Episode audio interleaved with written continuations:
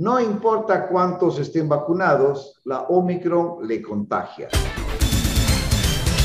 Estamos ahora con el doctor Fernando Espinosa, especializado en bioquímica, director general del Centro de Investigaciones de la UES. Vamos a tratar el tema de la nueva variante de Omicron BA.2, BA2, y cuáles son las reglas vigentes en Ecuador con el nuevo escenario de la pandemia COVID-19. Mi querido doctor Espinosa, ¿quién diría, quién diría, quién diría que son años que ya llevamos con este COVID, Dios mío?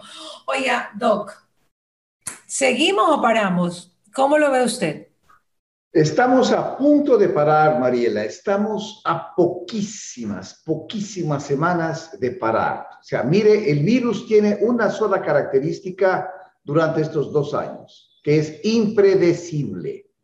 ¿no? En noviembre estábamos sintiéndonos bien, enfinados cinco días de vacación, playa, fiesta, y no pasó nada. Llega diciembre y llega la Omicron y nos rompe completamente el esquema que teníamos y decimos algo gravísimo que hablamos ya con ustedes, que la Omicron rompe el paradigma de inmunidad del rebaño.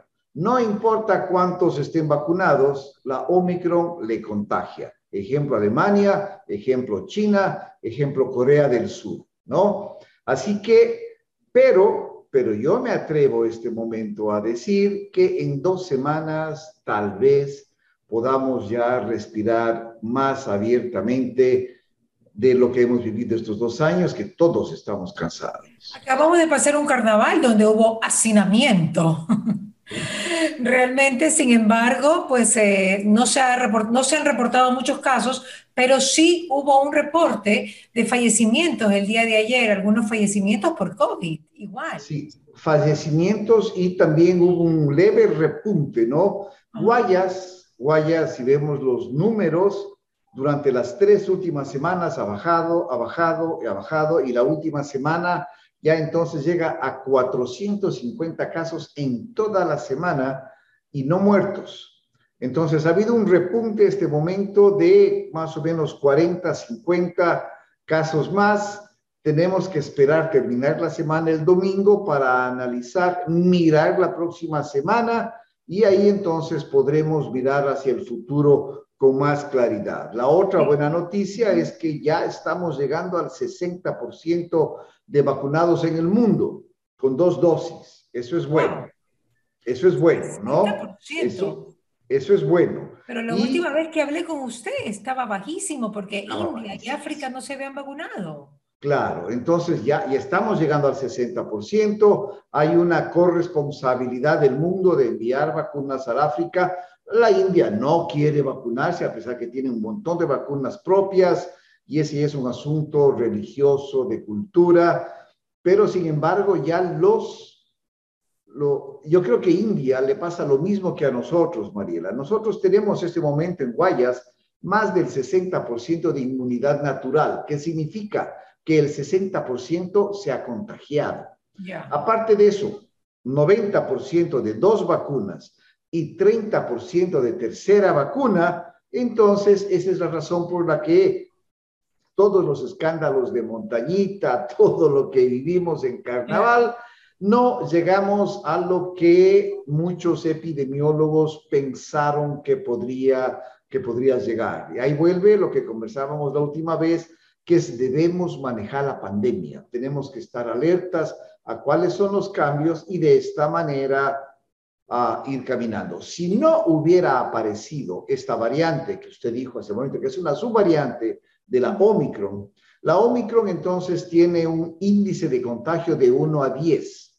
Esta variante parece que tiene de 1 a 13, por lo tanto es más contagiosa, ¿no? La BA2 es más contagiosa. Si no hubiera aparecido en la corrida que hicimos hace 15 días, yo estaría más optimista Ahora me toca entonces ser precavido, el dejar pasar estas dos semanas y mirar los números hasta la próxima semana, o sea, ya hasta fines de marzo.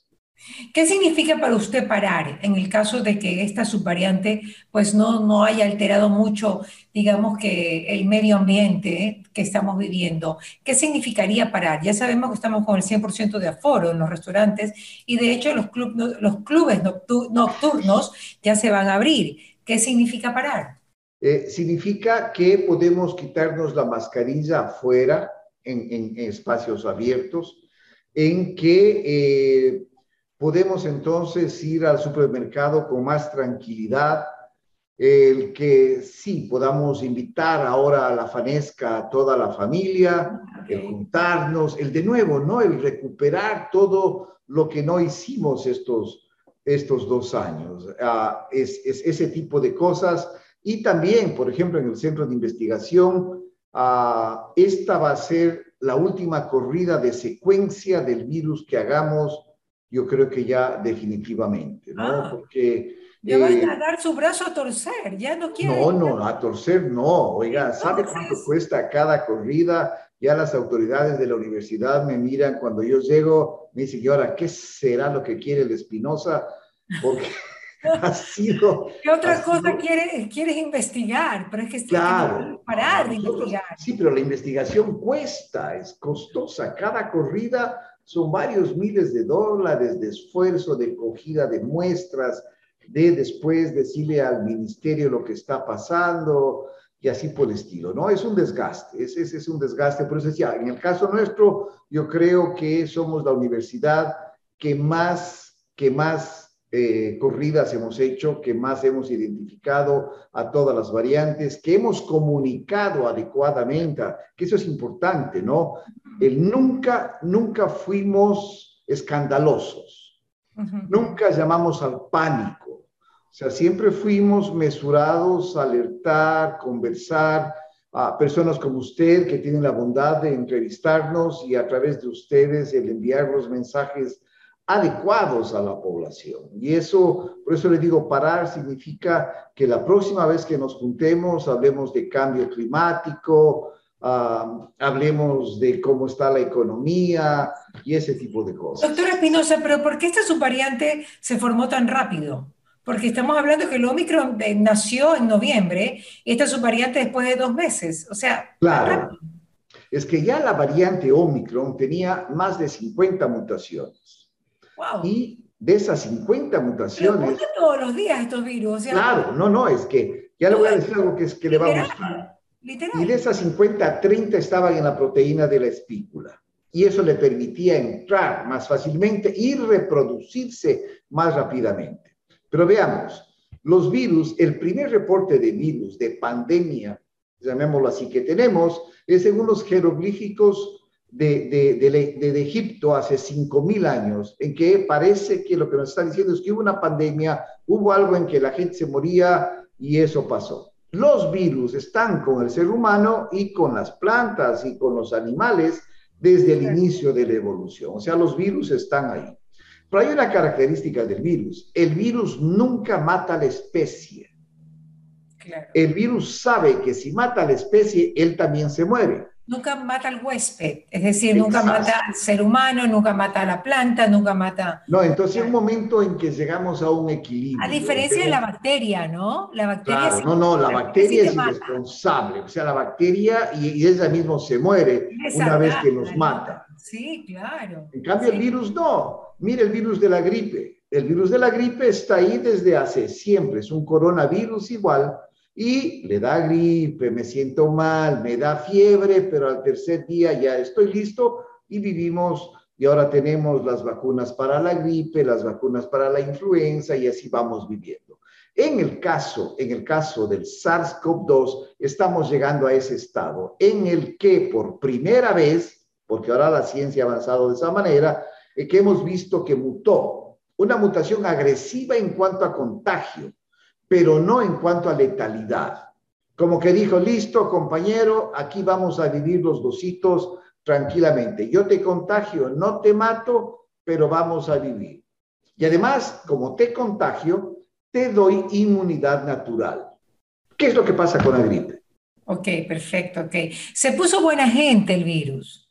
Eh, no, no, el virus es inteligente. El primer virus era un virus tonto que infectó a todo el mundo y mató y todas las cosas. Pero ella va, va cambiando y evolutivamente dice, no, no, no, vamos a, por eso yo diría que es más inteligente de, provocar ahora estacionalmente. será en invierno en Estados Unidos y en Europa, será en verano acá en Guayaquil, y así por el estilo tendremos estos brotes locales, regionales, estacionales, y tendremos cada vez mejores vacunas. Lo que me preocupa sí de este COVID es que deja muchas secuelas, lo que no pasa tal vez con otros virus. Pero este virus deja secuelas, o sea, realmente es otro tipo de virus, porque, bueno, no, hay, los virus por lo general sí dejan secuelas, ojo, pero este deja como muchas secuelas. Muchas, porque es un virus nuevo. Acuérdense que este virus salió de un animal de la naturaleza al hombre y por lo tanto ha ocasionado. Esa, esa, teoría todavía existe de que fue de un pangolín al murciélago, perdón, del murciélago al pangolín y del pangolín a ese mercado de, ¿cómo se llama? Ya hasta me olvidé el nombre. Wuhan. Wuhan. porque pues este, ese mercado era una porquería y entonces las heces fecales iban abajo y una persona se comía la fruta y ahí fue como la cosa se dio.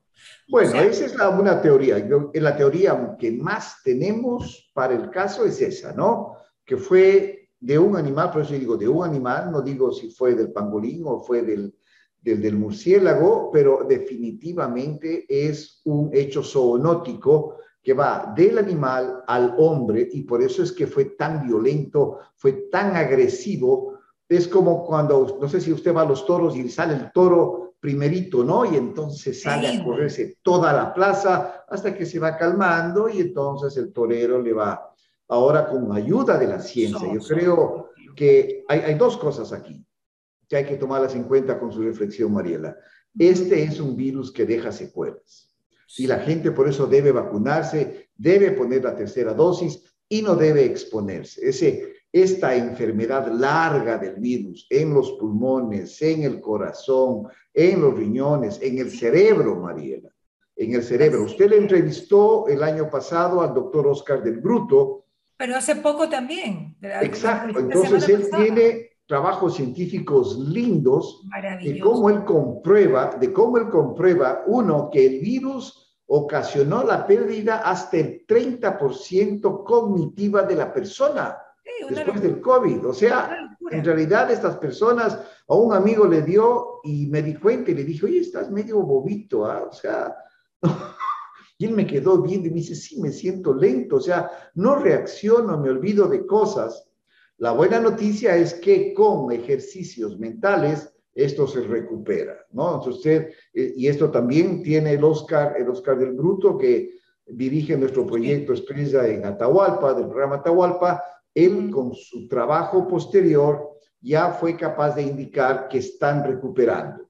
Ahora todas estas personas van a someterse a nuevos exámenes ya físicos, en físicos llamo de resonancia magnética, de, tomografías, para mirar cómo está la sustancia gris, si perdió o no perdió sustancia gris. y el dinero con toda esa cantidad de, exámenes que hay que hacerse luego del COVID, doctor. No me cuente. Los seguros de vida y los seguros de salud, lo primero que te preguntan es, ¿te dio COVID? ¿Cómo te dio COVID? ¿A qué hora te dio COVID?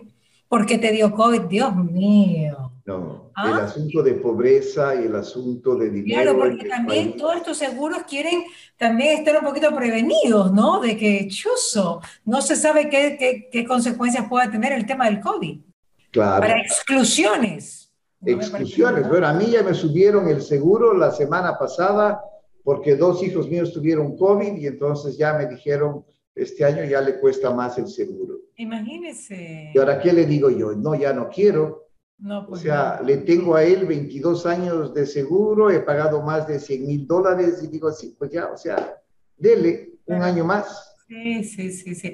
Por eso es que las estructuras de salud tienen que ser tan importantes en todos los países del mundo, ¿no? ahora, y sobre todo para estas personas que no tienen la capacidad de realizar estos exámenes, que ahora hay que hacerlos con pandemia y quién sabe si venga aún otra más. Ya para finalizar, ¿usted cree en la teoría conspirativa de que fue un virus de laboratorio? Cuéntemelo cortito para, para no extendernos tanto a una teoría que realmente no sé si dar para darle mucha bola. No, yo creo que no. Es, es demasiado fino para ser para hacer eh, con... ¿Quién es fino? El virus, o sea, es demasiado perfecto. Claro, eh, eh, lo que ha pasado, ¿no? O sea, en China sucede que la mortalidad en China es la más baja del mundo, con 1.200 millones de habitantes, Igual en, en la India, con 1.400 millones de habitantes, las mortalidades son mínimas y Estados Unidos, con toda la potencia, con todo el sistema de salud, se han muerto más norteamericanos, más estadounidenses que las dos guerras mundiales. Entonces dice, ¿será que? Claro, claro. O sea, la mortalidad de gente en Estados Unidos es más que la suma de las dos guerras mundiales. Pero todos estos de personas que no se han querido vacunar o las de un principio, porque había de un principio. obesidad, hay mucha obesidad mórbida en Estados Unidos. Exacto, hay un montón de enfermedades colaterales, la vacuna se demoró y no se quisieron cuidar. Acuérdese que en Estados Unidos no quería usar mascarilla, el, un alcalde de Nueva York decía que si use, no, que mi libertad, es el asunto de la libertad que ellos proclaman, ¿no? A mí nadie puede obligarme a poner mascarilla y no me pongo y no me vacuno. Exacto. Así que eso le costó. Cuida mi eh, cuerpo, qué horror. Y ahí tiene usted Alemania, por ejemplo, que por ser un país, es el país que más gente de edad adulta tiene, ya llegando a ancianos, entonces ellos con 90% de vacunados siguen con más de 100.000 contagios diarios. Entonces Alemania es diferente a Francia, Francia es diferente a España, por eso le digo, si fuera conspirativo, tendríamos una, una, una línea recta de casos en todos los países. Yo diría, lo mismo que pasa en los Estados Unidos, pasa en Alemania y pasa en Australia. O lo que pasa en Corea del Sur, ¿no? Que en una, que, en una semana ha tenido un millón de contagios. Ahora, ahora último. Ahora, la semana pasada. Ya, pero contagios no significa muerte, ¿verdad? no, pues imagínense que del millón se mueren 400. O sea, claro. es nada. Es más de lo que nos contagiamos pero, pero ¿cuántos contagios de gripe común hay? también ha de haber un montón de contagios. No, no, la ventaja de Corea es que usted estornuda y le hacen el hisopado gratis. Claro, Aquí en Guayaquil tenemos una subvaloración de contagios porque la gente ya no quiere hacerse la prueba. Uno, porque no le gusta. Dos, porque no tiene el dinero ya para hacerlo. Y ya dice, ya, ¿para qué me voy a hacer si ya le dio a mi hermano y a los tres días estuvo bien? Así que me voy a vender las naranjas.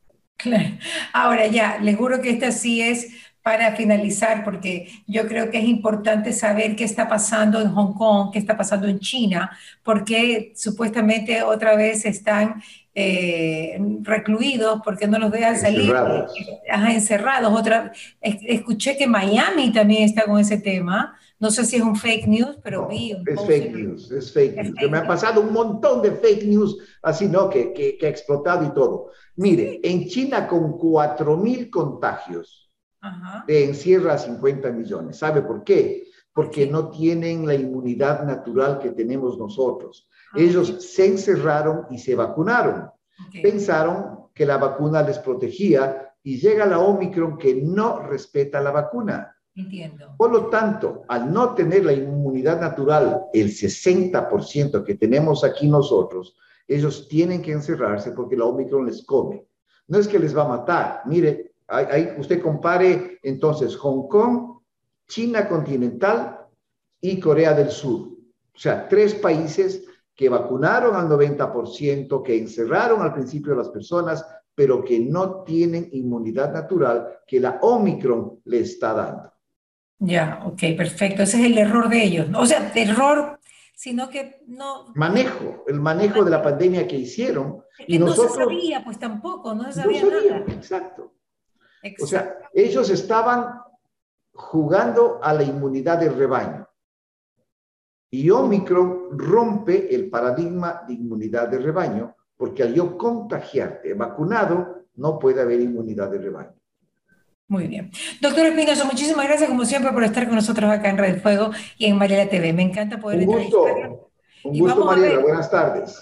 ¿Qué pasa con Mariela? Llegó a ustedes gracias al auspicio de Ecuer, Urbaceo, Municipio de Guayaquil, ATM, Interagua, Calipto, Ceviches de la Rumiñahui, UTEC, McCormick, Miraflores, Tramontina, Oriental Industria Alimenticia, Gran Duval y Ultrabón.